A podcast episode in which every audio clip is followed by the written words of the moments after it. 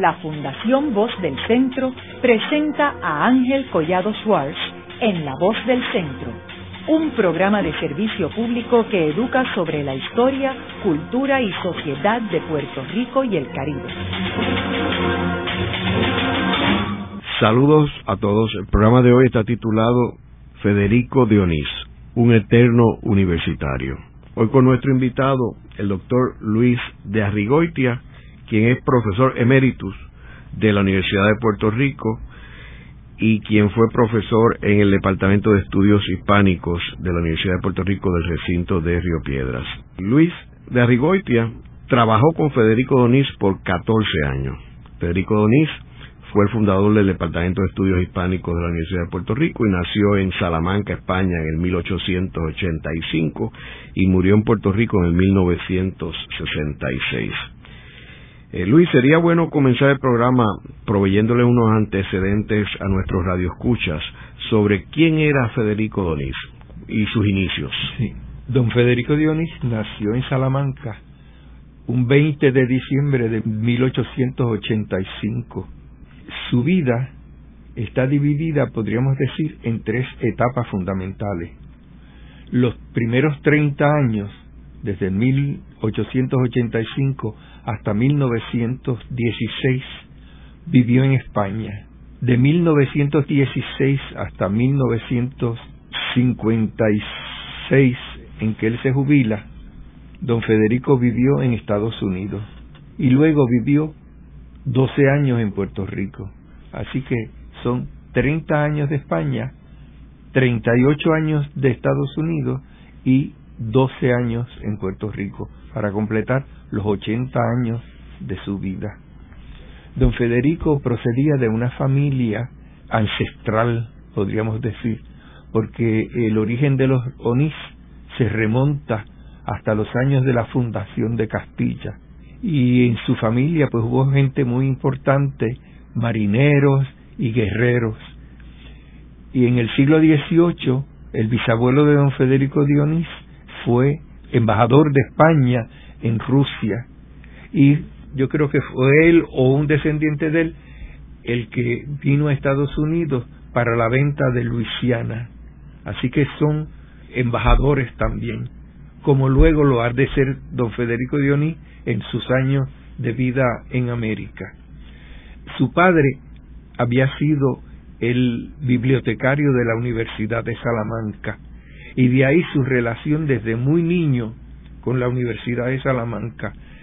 Hay dos figuras que son como sombra que protegen la infancia y primera juventud de don Federico, que son don Miguel de Unamuno, que era profesor en la Universidad de Salamanca y que conoce a don Federico desde niño, y la figura casi simbólica de Fray Luis de León, cuya eh, estatua está allí en la Universidad de Salamanca. Y de hecho, don Federico es el que publica una edición de clásicos castellanos de los nombres de Cristo de Fray Luis de León. Don Federico estudia en Salamanca y luego pasa a hacer su doctorado a Madrid. Y en ese momento él entra en contacto con otro de sus grandes maestros, que ha de ser don Ramón Menéndez Vidal. Y su relación directa con el Centro de Investigaciones Históricas de Madrid, de la Universidad de Madrid, y la Junta de Ampliación de Estudios. Esa institución ha de ser decisiva en su vida porque eso es lo que lo va a llevar a él originalmente a ir a Columbia University en 1916 a fundar el Departamento de Español dentro de las lenguas romances del Departamento de Lenguas Romance de Columbia University. Y es lo que lo va a traer también en los años 26 y 28 para fundar el Departamento de Estudios Hispánicos en 1927. Luis, y cuando estaba en Madrid, él estudió en la Universidad de Madrid, o sea, él estuvo en la residencia de Sí, pero ya después, cuando él es profesor, él empieza, eh, sus primeras oposiciones fueron, no fueron a profesor, fueron a archivero, bibliotecario y arqueólogo. o sea que siguió un poco la carrera de su padre. Y esa visión de archivero es fundamental en don Federico, porque eso es lo que lo lleva a él a fundar el Seminario de Estudios Hispánicos en Puerto Rico, como había fundado antes el Instituto de las Españas en Columbia University, University, que es un centro de investigación, donde hay una biblioteca que está ordenada o catalogada no con el método Dewey, que es el de las bibliotecas en general, sino con un método ONIS, que es muy personal. También allí están la, está la bibliografías, está el archivo de cultura hispánica, a mucha gente le llama la atención que el departamento se llame Departamento de Estudios Hispánicos y no se llame Departamento de Español como en otras universidades. Y es porque la visión de Departamento de Estudios Hispánicos es la que viene del Centro de, de Investigaciones Históricas de Madrid, donde en los estudios se incluye no solo lengua y literatura, sino que se incluye también folclore, ciencia, historia y todos los aspectos de la cultura hispánica. Y porque eso es lo que estaba en el fondo de la investigación con orientación filológica que tenían ellos, que los textos se estudiaban no solo como un texto literario, sino como una expresión de una cultura general en un momento determinado. ¿Qué es lo que lo hace a él ir a Nueva York? ¿Y por qué Columbia University? Porque él lo manda el Centro de Investigaciones Históricas, la Junta de Ampliación, para fundar un departamento de español en Columbia University. Y entonces él va y funda el departamento, lo dirige un año, vuelve otra vez, está cinco años y entonces decide permanecer definitivamente en Estados Unidos. ¿Y todo el tiempo es en Columbia University? Estuvo en Columbia University, pero también en algún momento estuvo en Oxford, enseñó un año en Oxford y dio conferencias en universidades eh, francesas y alemanas. Lo de la ampliación de estudios lo lleva a fundar el departamento. Y entonces, desde allí es que él viene a Puerto Rico a fundar el Departamento de Estudios Hispánicos. Pero manteniéndose en Nueva York. Manteniéndose en Nueva York, siempre con su cátedra en Nueva York. Al, después de cinco años, él renuncia a su cátedra en la Universidad de Salamanca, porque él había estado en la Universidad de Oviedo y de la Universidad de Oviedo pasó a Salamanca. Entonces renuncia a la Universidad de Salamanca para quedarse definitivamente en Estados Unidos. Él viajaba constantemente a España y mantenía sus relaciones con España todo, en todo el tiempo, porque don Federico sostenía una teoría de lo que él llamaba la relación triangular, que es España, América, o sea, Norteamérica e Hispanoamérica. Ese triángulo es fundamental porque lo ve como expresión de la misma cultura hispánica. Don Federico sostenía una teoría de lo fronterizo, que es la teoría sostiene la explicación de por qué el castellano se hace la lengua oficial de España.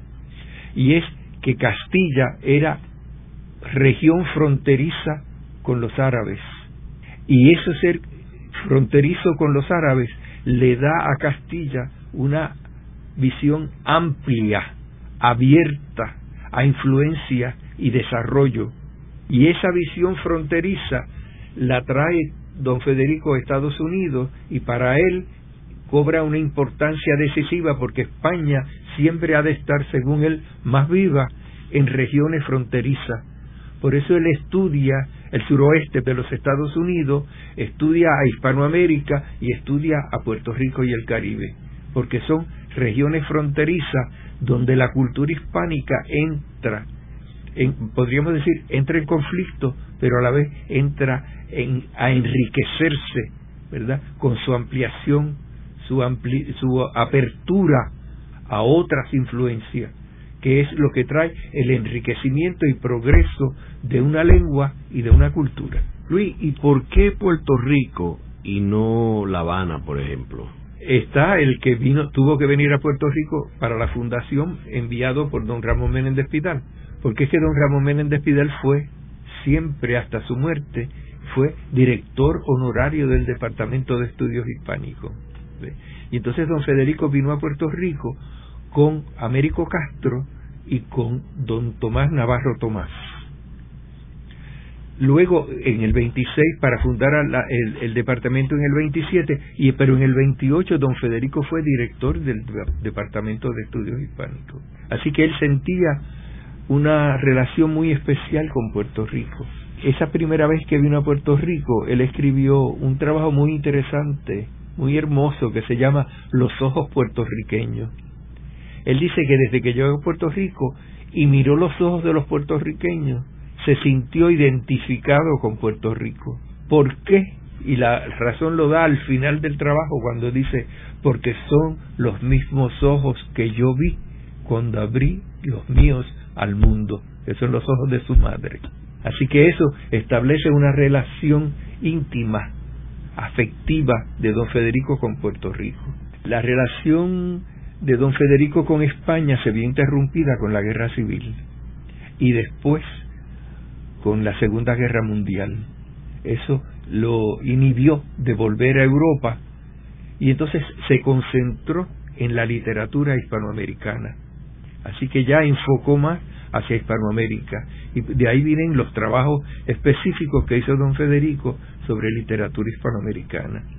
Hay un libro muy revelador de don Federico que es su antología de la poesía española e hispanoamericana, que es de 1932, pero que él publica en el 34 también. Esa antología es una antología sobre el modernismo, donde don Federico clasifica a los poetas españoles e hispanoamericanos, porque dice que el modernismo se mueve en dos lugares a la vez, en Hispanoamérica y en España, y son dos movimientos complementarios. Y entonces él establece premodernismo, modernismo y posmodernismo. Y entonces ahí están los poetas mezclados los poetas de España y América con una sola pieza. Ese libro para mí es muy, muy revelador de la personalidad de don Federico, porque cada uno de los poetas tiene, que él ha recogido en esa antología, tiene una introducción biográfico-crítica y tiene una bibliografía de ese poeta previa a los poemas que va a recoger de ese poeta. Y llama la atención la capacidad de síntesis de don Federico, porque en una sola hoja del libro él recoge lo esencial, lo característico de cada uno de esos poetas. Así, y siempre son elementos muy esclarecedores, muy iluminadores de la poesía de ese autor. ¿Cuál tú dirías que fue su contribución más importante durante el periodo que estuvo en Columbia University? En Columbia University, él no solamente fundó el departamento, sino que fundó también el Instituto de las Españas, el Hispanic Institute, y fundó una cosa bien importante que fue el grupo de profesores de español norteamericano. A ese grupo de profesores norteamericanos, profesores de español norteamericano, fue a los que él le ofreció una conferencia sobre Gabriela Mistral, que luego llevó a que él recogiera la poesía de Gabriela Mistral, que hasta entonces estaba dispersa, diseminada en periódicos y revistas mayormente de Chile, y sacara el libro de Gabriela, Desolación, de 1922.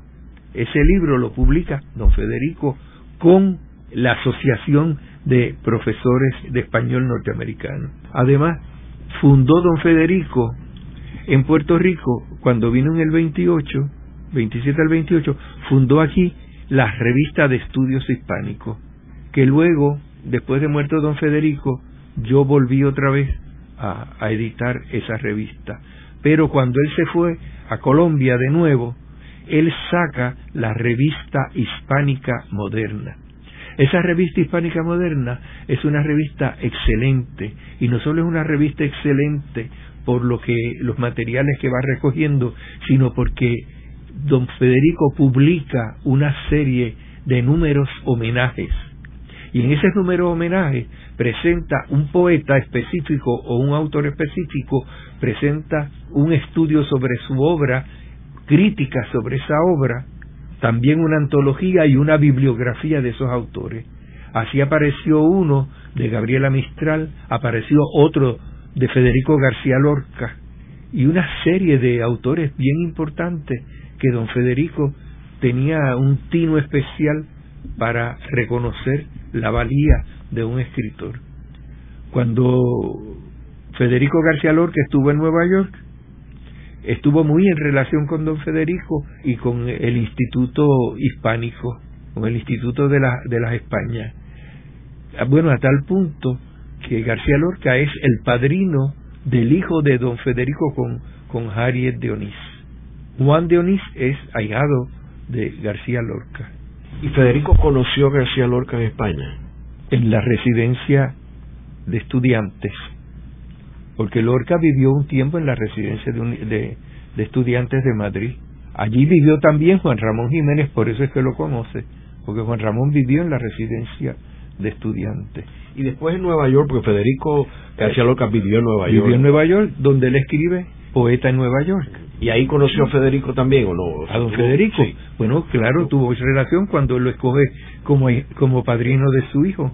Cuando él llega a Puerto Rico, Luis, ¿cómo él organiza este departamento? Porque tenemos que recordar que la Universidad de Puerto Rico se acaba de fundar apenas dos décadas antes y no había un departamento de español como tal. O sea que esta es la primera vez que Puerto Rico tiene un departamento de español llamado Estudio Hispánico en la historia de Puerto Rico, siendo ese nuestro idioma vernáculo.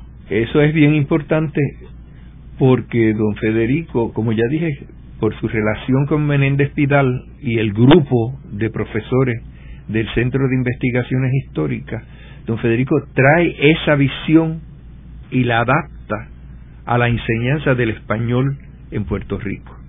O sea, que es una visión enriquecedora y siempre estableciendo esa relación que yo acabo de decir de triangular, de que no es un departamento, vamos a decir, aislado, insular, sino que de alguna manera la forma en que está constituido el Departamento de Estudios Hispánicos rompe su insularidad. Y por eso es que el Departamento de Estudios Hispánicos se convirtió en el departamento más importante de la Universidad de Puerto Rico en los años en los años 30, en los años de la generación de la generación del 30, por esa visión que le insufló no solo Federico Dionís, sino Américo Castro y Navarro Tomás. Hay que recordar que don Federico, por ser del Centro de Investigaciones Históricas, era también filólogo y su tesis doctoral es sobre los fueros leoneses, la lengua en los fueros leoneses. Y en eso él trabajó después, posteriormente, también con Américo Castro, en investigaciones sobre ese aspecto. Así que él tenía una sólida preparación lingüística, filológica, además de histórica. Y con esos elementos es que él construye todo lo que crea. Y él trajo otros profesores de Colombia, aparte de Américo Castro. Él no los trae, eso está designado por Menéndez Pidal desde España. El Departamento de Estudios Hispánicos constantemente estaba recibiendo profesores visitantes que venían de España, casi todos formados dentro del Centro de Investigaciones Históricas. ¿Y Gabriela Mistral cuándo es que entra a Puerto Rico? Gabriela Mistral entra en el, en el año 30 y después en el 33 pero ya Gabriela era famosa por el libro que don Federico le había publicado. Ella viene a enseñar cursos de literatura hispanoamericana. Puerto ¿Trae Federico Donís? No, no, no. La trae la Universidad de Puerto Rico, la trae Carlos Chardón, que era entonces el rector de la universidad. Haremos una breve pausa, pero antes los invitamos a adquirir el libro Voces de la Cultura con 25 entrevistas transmitidas en La Voz del Centro. Procúrelo en su librería favorita o en nuestro portal.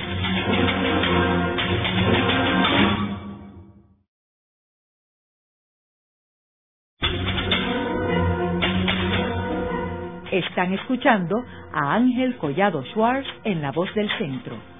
Ahora pueden accesar a toda hora y desde cualquier lugar la colección completa de un centenar de programas transmitidos por la voz del centro mediante nuestro portal www.vozdelcentro.org. Continuamos con el programa de hoy titulado Federico de Onís, un eterno universitario.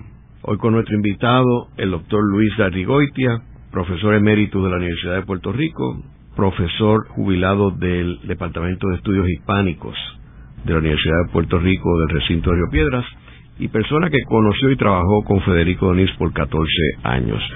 Como hablamos en el segmento anterior, Federico Denis es un intelectual, profesor universitario nacido en España y que vivió los primeros 30 años en España, luego vivió en la ciudad de Nueva York por 38 años y sus últimos años en Puerto Rico es uno de los intelectuales más distinguidos que ha pasado por la Universidad de Puerto Rico en su historia.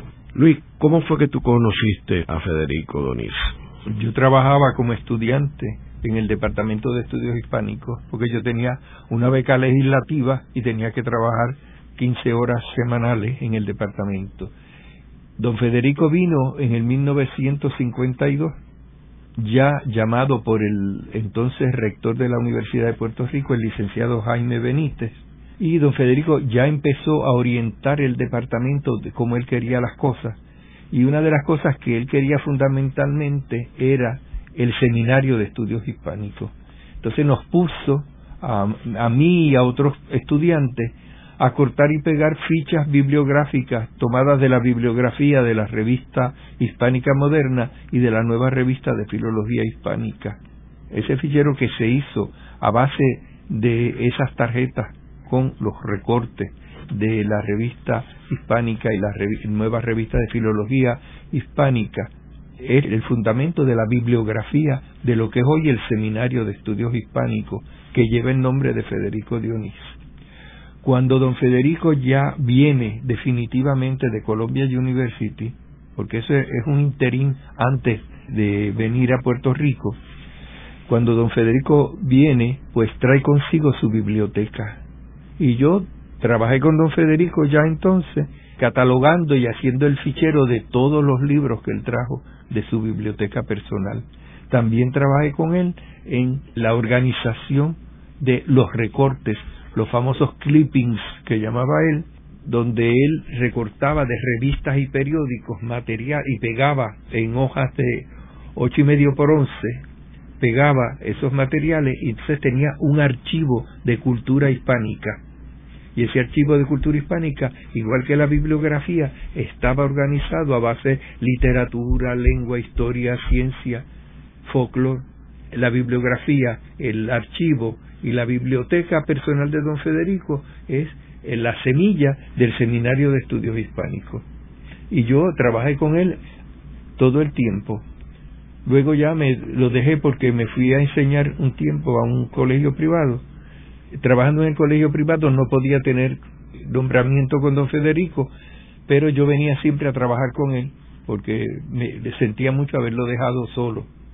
Por eso cuando se presentó la oportunidad de enseñar en el Departamento de Estudios Hispánicos, él me llamó.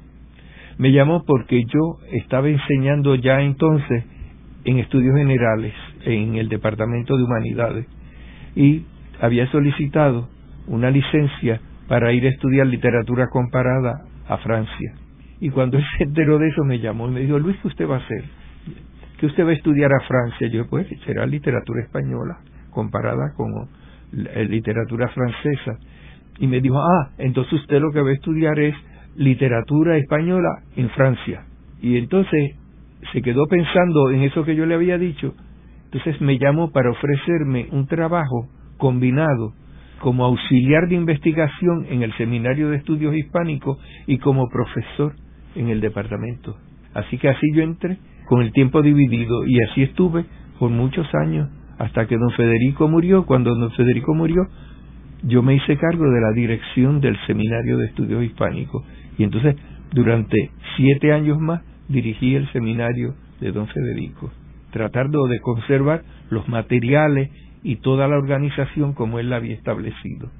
esa organización pues habrá sufrido algunos cambios fundamentales con la aparición de las computadoras y el Internet, porque ya la gente piensa que no hay que estar cortando y pegando, sino que es más fácil ir al Internet, aunque en el Internet aparezcan muchísimos errores y muchísimos disparates que la gente no está consciente que allí aparecen. Así que la seguridad que se tenía manejando unos, una ficha, unos recortes y unos libros no se tiene jamás a través de la Internet. Durante este periodo, él dio clases allí en el Departamento de Estudios Hispánicos. Sí. ¿Qué él, clase? Él daba el curso del Quijote, daba también literatura medieval, pero como él era el director del seminario, eran muy pocas las clases que él, él tenía por lo una vez, una sola clase por semestre, porque él también estaba en los seminarios de investigación. Don Federico, al llegar a Puerto Rico, estableció definitivamente el doctorado en estudios hispánicos, que hasta entonces solamente se tenía la maestría en estudios hispánicos, que se había fundado cuando se fundó el departamento. Entonces, en el momento de la muerte de don Federico, se graduaban los primeros estudiantes de doctorado del departamento. Así que él fue el que creó el doctorado de estudios en estudios hispánicos. Y él estableció, a diferencia de, de otros años, que los seminarios no lo daba un solo profesor, sino que lo daban los cuatro profesores, que eran don Federico, la doctora Concha Meléndez, la doctora Margot Arce y don Rubén del Rosario. El año que yo entré al curso de, de investigación, en el 53, allí estaba don Federico con los otros profesores y todos revisaban lo que uno hacía. Así que era, eran cuatro cancerberos que no nos dejaban fugar por ningún sitio. Ahora, hablando de estos otros profesores, hay también una relación muy especial entre Federico y Pedreira, ¿correcto? Porque Pedreira estudió en Columbia University. Él conocía a don Federico no solo de la fundación del departamento, sino luego porque él estudió allá. Concha Meléndez también estudió su maestría en Columbia University. La relación de ellos siempre fue más estrecha que con los otros profesores. Y en términos de la guerra civil española, ¿cómo Federico Donís utilizó esa coyuntura para atraer talento a Puerto Rico? Es que en ese momento don Federico donde estaba era en Colombia, pero de alguna Pero manera tenía nexos con Puerto Rico. tenía nexos con Puerto Rico porque tenía los nexos con el Centro de Investigaciones Históricas. Y entonces en ese momento don Federico trata de que los profesores del Centro de Investigaciones salieron de España por la guerra civil se colocaran en universidades norteamericanas como Pedro Salinas, como don Tomás Navarro Tomás y otros más que vinieron que vinieron a Hispanoamérica. Y ahí fue que se estableció también la relación más estrecha de don Federico con Gabriela Mistral, porque según revela la, la correspondencia de Gabriela con don Federico, ellos hablaron para colocar profesores no solo en Estados Unidos, sino también en universidades hispanoamericanas, como en México y en Chile. Ellos se aprovecharon de ese momento, así que en ese sentido la guerra civil española vino a enriquecer los estudios tanto de, en Puerto Rico como en, Colombia o en, en, toda, en todo Estados Unidos y en Hispanoamérica, sobre todo en México, donde tantos profesores y escritores españoles se establecieron. ¿Y con Juan Ramón Jiménez?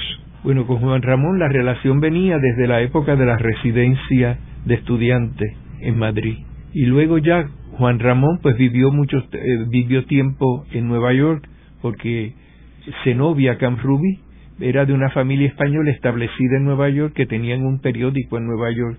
Así que por ahí también siguió la relación estrecha de don Federico con Juan Ramón a lo largo de toda la vida y cuando viene don Federico a Puerto Rico, el Seminario de Estudios Hispánicos se establece en la Biblioteca General y la sala del lado es la sala Juan Ramón y Zenobia Canfrubí.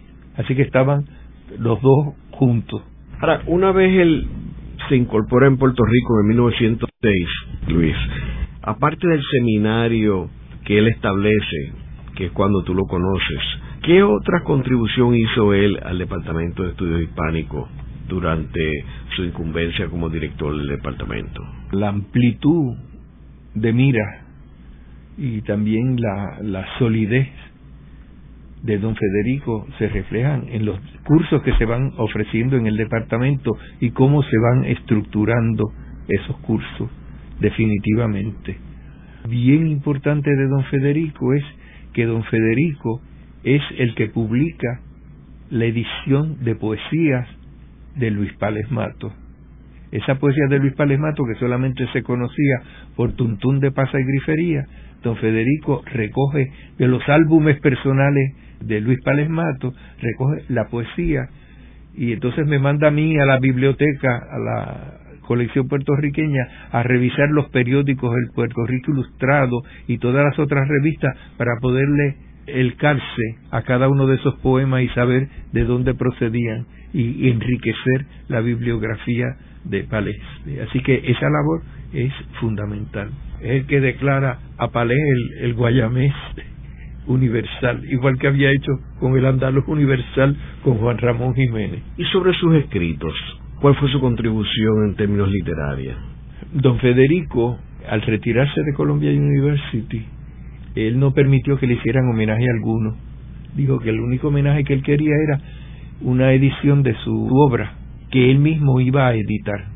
Ahí es que sale de la universidad y Columbia University, sale la edición de España en América, que es la colección seleccionada por don Federico de todos sus escritos. En la introducción a ese libro, don Federico establece, porque por eso yo digo que es tan difícil escribir y hablar sobre don Federico sin seguir las guías que él establece, porque él se nos adelantó en todo. Y él, lo primero que dice en esa edición de su obra es que él, más que escritor, siempre ha sido maestro y conferenciante, que él tenía un método de desarrollar el pensamiento a través de la palabra viva, de la palabra hablada. Por eso, España en América es, vamos a decir, un puñado de trabajo de don Federico que no incluyen todo lo que él dio, que él dice que, es, que fue lo mejor de sí mismo, lo que él dio en el salón de clase y en la sala de conferencia. Y ahí en esa, en, en España en América, pues están sus trabajos editados, desde, desde los fueros leoneses hasta hay un trabajo que es bien, bien, bien importante para mí, porque él había publicado un libro de, de ensayos sobre la cultura española. Pero antes, cuando, cuando se fue a retirar en el 1915, de la residencia de, estudiantes. En la residencia de estudiantes, él era el director de estudios de los jóvenes. Y entonces, a ese grupo de, estudiantes, él le dedica un discurso que se llama disciplina y rebeldía. Y es curioso porque en ese discurso de disciplina y rebeldía, que es como él define lo que es la enseñanza, él define lo que es un maestro y dice así, solo es digno de llamarse maestro quien haya sido capaz de darnos una vez siquiera una lección de amor. Que lo menos que uno se esperaba era que el señor duro y fuerte que era don Federico de pronto tuviera esa ternura que es la que destaca Juan Ramón en la dedicatoria de los sonetos espirituales. Don Federico fue básicamente un universitario estuvo ligado a la universidad desde niño porque su padre era bibliotecario de la universidad por su relación con don Miguel de Unamuno y después más estrecha de su relación con don Ramón Menéndez Pidal, pero para don Federico la universidad siempre fue una gran preocupación. Como don Federico nace en 1885, don Federico está muy cercano a en su primera infancia a la generación del 98, que es la generación que se plantea el problema de España, porque es cuando España pierde sus últimas colonias y entonces ya se ve reducida a la península, y entonces todo el mundo habla de la decadencia de España. Y don Federico está muy preocupado por la decadencia de la universidad como institución de enseñanza. Desde sus artículos de, de, adolescente hasta su primer discurso inaugural en la Universidad de Oviedo, él habla del problema de la Universidad Española y establece, con miras ya que parecen de la generación del 98, establece que el problema de la Universidad Española es el atraso que representa en no haberse adaptado a las nuevas ideas científicas que venían de Europa. Entonces por eso es que él dice que hay que estar con la mira puesta en Europa y el corazón puesto en España, porque dice que España todavía seguía siendo, en cuanto a la universidad, seguía siendo medieval. Por eso su preocupación, junto con don Ramón Menéndez Pidal, que de alguna manera también es miembro de la generación del 98, su afán de darle un fundamento científico a los estudios universitarios. Y ahí es que viene su interés por la investigación, por las bibliografías, por las bibliotecas, por los archivos. Todo se funde en ese afán de que la universidad se forme sólidamente y con miras de avanzada. Dice, siempre hay que mirar la universidad con ojo al futuro. Porque sí tenemos esa tradición, pero hay que mirar al futuro para redimir y dinamizar esa tradición que ya poseemos. ¿Y sus planteamientos o posiciones políticas? ¿Él era conservador, liberal? Don Federico no volvió a España en época de Franco. Si alguna vez volvió a España, volvió de incógnito, decían. Yo repito lo que oí, ¿verdad? Pero nunca más volvió a España, porque él se consideraba democrático y por eso pertenecía a la sociedad democrática de los españoles aquí en Puerto Rico, que son los españoles republicanos que había aquí en Puerto Rico, una asociación de ellos. Y esa es la asociación que le regala al Seminario de Estudios Hispánicos el busto en madera hecho por Compostela de don Federico Dionís. Porque él se reunía con ellos a menudo en un restaurante que estaba al lado del cine Paramount. En aquel restaurante que se reunían muchos españoles, allí también se reunía don Federico con sus colegas peninsulares. Luego de una breve pausa, regresamos con Ángel Collado Schwartz en La Voz del Centro.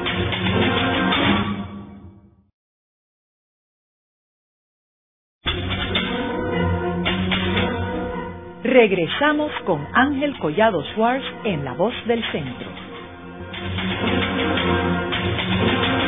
Continuamos con el programa de hoy titulado Federico de Onís, un eterno universitario. Hoy con nuestro invitado, el doctor Luis Arrigoitia, profesor emérito de la Universidad de Puerto Rico, profesor jubilado del Departamento de Estudios Hispánicos de la Universidad de Puerto Rico del recinto de Río Piedras y persona que conoció y trabajó con Federico Donís por 14 años. Luis, entiendo que Federico Donís era un personaje muy complejo. Eh, háblanos sobre su complejidad. Don Federico era un personaje muy complejo porque don Federico era, podríamos decir, bastante rígido y complicado y era muy difícil ponerse de acuerdo con él porque él imponía sus criterios. Sin embargo, eh, tenía también la capacidad de escuchar. Uno creía que uno le hablaba y él no registraba lo que uno le estaba diciendo y lo estaba registrando todo en absoluto. Yo recuerdo cuando don Federico se fue a Colombia, yo me quedé a cargo del Seminario de Estudios Hispánicos. Cuando él regresó, cuando él regresó de la Universidad de las Villas, que él se había ido a Cuba un año, el regreso de, donde fue a fundar un departamento de estudios hispánicos en la Universidad de las Villas de Cuba. Cuando regresó, pues se encontró que había una revista que se había que no, no se había renovado la suscripción y formó un salpa afuera allí que nos puso a todos nuevos. Y como vio que yo estaba serio por todo lo que él había dicho, me dijo, oiga Luis, yo he traído de Cuba unas cajas donde hay unos materiales de Gabriela Mistral. ¿Usted quiere traer la caja para trabajar en eso? Él sabía que yo estaba haciendo mi tesis doctoral en la prosa de Gabriela Mistral, así que su forma eh, velada de contentarme y de consolarme fue buscando los papeles de Gabriela Mistral para que yo bajara la guardia y no peleara con él. Así que era un ser que tenía esa dureza, esa costra dura aparentemente, pero en el fondo era un ser tierno y amoroso. Pero eso no lo dejaba ver regularmente. Lo que siempre nos, llamaba la atención de sus clases era su, esa capacidad de síntesis que yo he dicho al hablar de la antología de poesía española e hispanoamericana. Don Federico podía resumir una época de la historia de España bueno, en un párrafo, pero, pero de una forma lúcida, acuciosa, ¿verdad? Bien orientadora. Y recuerdo yo entre las frases que le oí muchas veces decir, don Federico decía, donde no podemos ser, en un estudio, vamos a decir, literario, donde no podemos ser original, siempre cabe una síntesis inteligente. O sea, que uno puede aportar una síntesis inteligente que va a ser iluminadora de esa obra, aunque uno no sea original del todo. Y eso es de un profesor universitario con una solidez eh, formativa, científica importante. Porque todo el mundo quiere ser original, todo el mundo quiere traer ideas novedosas sobre las cosas, pero hay veces que no da para eso. Así que donde no se puede ser original, por lo menos síntesis inteligente de ese material. También tú comentabas que cuando él funda el Departamento de Estudios Hispánicos, uno de los contrastes que él hace es que no solamente son los estudios españoles e indígenas, ¿verdad?, de literatura indígena, sino que también le dio una importancia al folclore. Sí, porque don Federico, por parte de padre, venía de esa rancia aristocracia de los Onís, pero por parte de madre tenía un entronque campesino. Los padres tenían una finca que se llamaba La Granja y él pasaba mucho tiempo en esa finca donde vivían también la familia de su madre.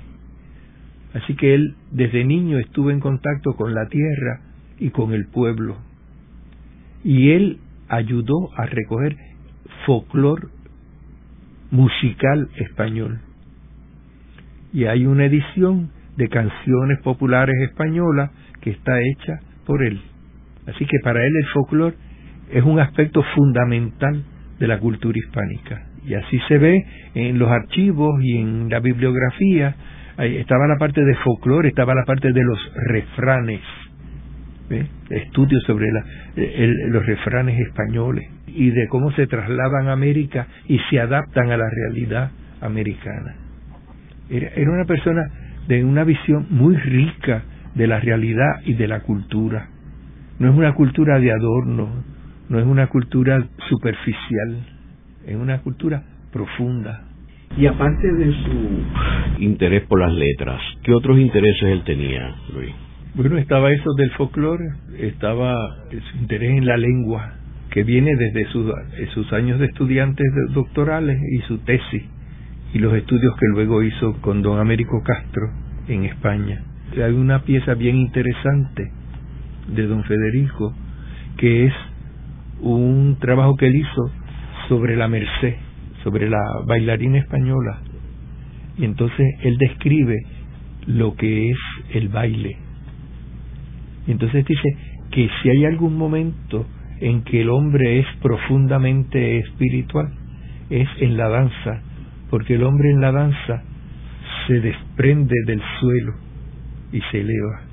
Y entonces dice que por eso David, frente al arca, se quitó la ropa y bailó, para indicar que es la expresión más elevada del espíritu frente a lo, lo sagrado. Y él participaba en el grupo íntimo de Jaime Benítez. Bueno, es que como don Federico tenía esa capacidad de embajador cultural, a casa de don Federico venía mucha mucha gente de Hispanoamérica y de Estados Unidos, profesores, escritores, que los visitaban con mucha con mucha frecuencia. Por ejemplo, Germán Arciniega venía a visitarlo y lo conoció mucho. También Ular Pietri venía. Por eso él tenía relación con Jaime Benítez y tenía relación con Nilita Vientos, porque en, en, ambas casas se reunían a conversar con intelectuales.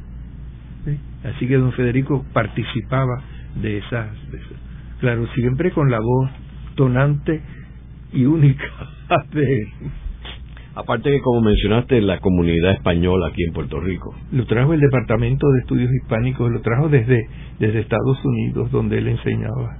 O sea, eso vino antes de él. Antes de él venir la, la, segunda, vez. Haremos una breve pausa, pero antes los invitamos a adquirir el libro Voces de la Cultura, con 25 entrevistas transmitidas en La Voz del Centro procúrelo en su librería favorita o en nuestro portal.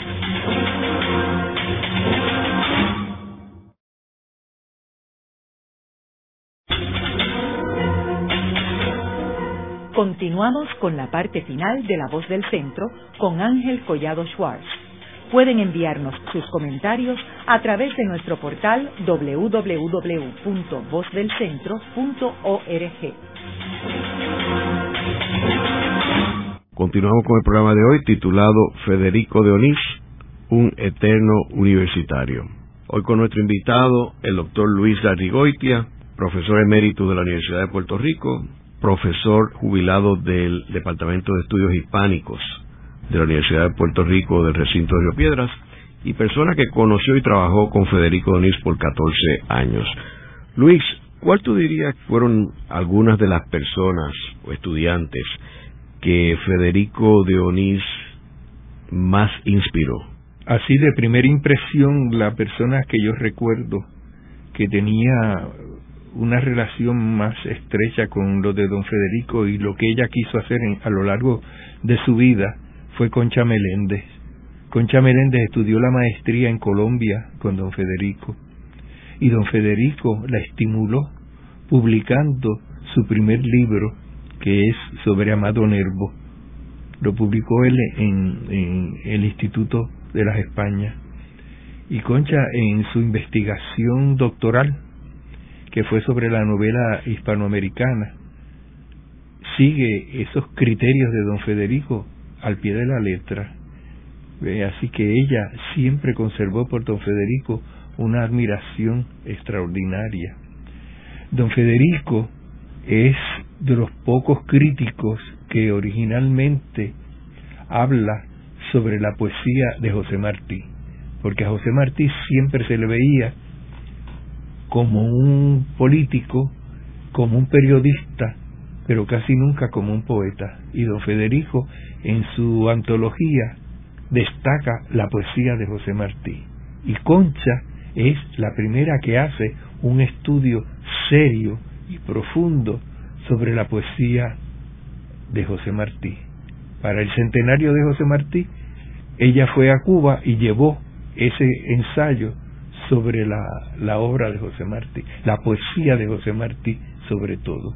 Y es la que destaca que es José Martí el iniciador del modernismo en Hispanoamérica. También tú tenías un, comentario, eh, Luis, sobre la importancia que le daba Federico Donís a la bibliografía. Don Federico siempre nos decía en los cursos de investigación que en Colombia había un premio Nobel de ciencia que establecía que el buen científico se distinguía siempre en la forma de lavar las probetas. Y él aplicaba eso a la investigación literaria y decía, y el buen investigador literario siempre se denuncia por su forma de presentar la bibliografía de su estudio. Y en cuanto a sus últimos años aquí en Puerto Rico, él siempre estuvo activo hasta, hasta último momento. Hay detalles, por ejemplo, personales de don Federico, de cómo don Federico sentía sobre la realidad, que mucha gente desconoce y como los desconoce, pues tiene una visión negativa. Por ejemplo, don Federico muere eh, el 14 de octubre y muere por su propia mano. Y mucha gente consideran que eso es terrible, que se haya suicidado. Pero hay que aclarar que don Federico padecía de una especie de neuritis que le provocaba un dolor terrible de cabeza, a tal punto que apenas podía hablar, porque el hablar le daba un dolor terrible. Eso provocó necesariamente en él una desesperación terrible que lo llevó a la locura de suicidarse. A los 80 años. A los 80 años. Pero quiere decir, quiere decir que lo hizo movido por la locura. Porque quiero leer dos trozos, ¿verdad? Uno que él escribió cuando se murió un amigo entrañable que se llamaba Víctor Said Armesto. Y dice, desde que murió Said Armesto hace ya cerca de un año, tenía el propósito de escribir un estudio consagrado a la memoria del que fue mi amigo entrañable y mi hermano intelectual. Motivos de orden íntimo, pues, se mezclan a mi propósito, prestándole el carácter de un deber. Y había además en él el anhelo de buscar algo así como un alivio sereno y hondo a mi pesar por la pérdida del amigo, mediante la afirmación de su obra y de su personalidad como científico y escritor. No podía menos sino pensar que al hacer esto, como siempre que se afirma un hombre como un valor histórico, realizaba un acto grave y serio, pero no triste ni entristecedor, porque la necrología significa la afirmación de los destinos humanos de la vida individual y es por lo tanto la fiesta de la inmortalidad, la iniciación del hondo misterio trágico que es el motor radical de toda la vida humana, la incorporación de un elemento individual más a la cultura, que es lo que no muere, la única salvación posible de la muerte. Él tenía una visión trascendente, religiosa de las cosas. Y por eso me gusta leer siempre la oración final de su discurso a los estudiantes de la residencia de estudiantes de Madrid eh, en disciplina y rebeldía, donde dice lo siguiente, y en la última nivelación humana, cuando las voces individuales se oyen fundidas en los diversos ritmos de nuestras aspiraciones infinitas, podrá este hombre, excluido de todos los coros humanos, salvar su humanidad en uno, en el que se unifican todos, donde se dan la mano las vidas más humildes con las vidas más logradas, aquel en que resuena la voz religiosa eterna que ha dicho, que dice y que dirá siempre, Señor, te entrego mi vida, sangrante, clavada en una cruz. He vivido, he sufrido y no sabía por qué, pero he seguido fielmente los impulsos que tú pusiste en mi corazón. No sé lo que he ganado con mi esfuerzo. Tú solo, Señor, sabes para qué te servimos, para qué te sirve nuestro dolor. Luis, es obvio que Federico Donís era un hombre religioso, ¿no? Bueno, su formación es una formación católica, religiosa profunda. Él tenía hermanas que eran religiosas en España. Y doña Margot en el centenario de don Federico recuerda una ocasión en que ella participó en Semana Santa en una procesión que pasó frente a casa de don Federico. Y don Federico salió a verla pasar la procesión y vio a doña Margot cuando doña Margot regresó a su casa, don Federico la estaba esperando. Y la estaba esperando para decirle lo que se había emocionado de verla en la procesión, porque le recordó mucho a su propia madre. Así que él era un hombre verdaderamente religioso. Muchas veces en sus momentos de desahogo decía, decía del matrimonio. Él había estado casado con una señora española a la que le dio tres hijos. Y, pero se divorció de ella y luego ya se casó con doña Harriet. Y entonces él decía, el matrimonio es para siempre. Yo me he divorciado porque soy un bárbaro. Quiero mencionar que Federico Donís, al igual que Pedro Salinas, también está enterrado aquí en Puerto, Rico, en el viejo San Juan. Eso. En el programa de hoy hemos discutido la figura de Federico Donís, uno de los principales intelectuales que han pasado por la Universidad de Puerto Rico. Federico Donís, español, que residió en Nueva York por 30 años y que luego fundó el Departamento de Estudios Hispánicos en Puerto Rico en 1928, para luego regresar a Puerto Rico en el 1956 y asumir la dirección del Departamento de Estudios Hispánicos y de, y de la fundación del Seminario de Estudios Hispánicos, conocido ahora como el Seminario Federico Donís. Es uno de los grandes intelectuales que terminó sus últimos días aquí en Puerto Rico y que está enterrado en el viejo San Juan. Eh, gracias, Luis. Esta ha sido una producción como servicio público de la Fundación Voz del Centro. Los invitamos a sintonizarnos la próxima semana a la misma hora. Y recuerden que pueden adquirir el libro Voces de la Cultura en su librería favorita o en nuestro portal.